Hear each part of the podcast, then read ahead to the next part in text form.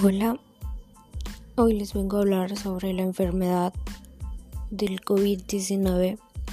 Es una enfermedad infecciosa causada por un coronavirus recientemente descubierto.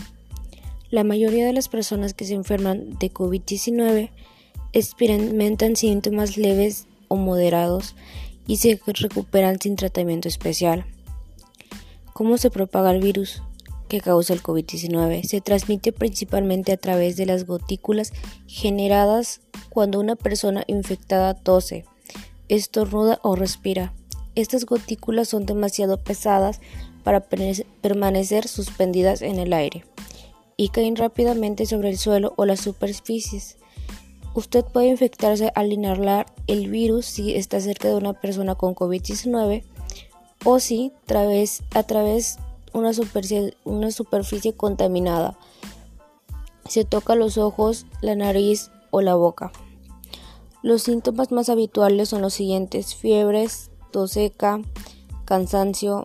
Otros síntomas comunes son los siguientes: dolor de garganta, conjuntivitis, dolor de cabeza, pérdida del sentido del olfato, dificultad para respirar o sensación de falta de aire, entre otros síntomas. Las personas que se contagian empiezan a presentar síntomas en un plazo de 5 a 6 días después de que se infectan, pero pueden tardar hasta 14 días en presentar síntomas.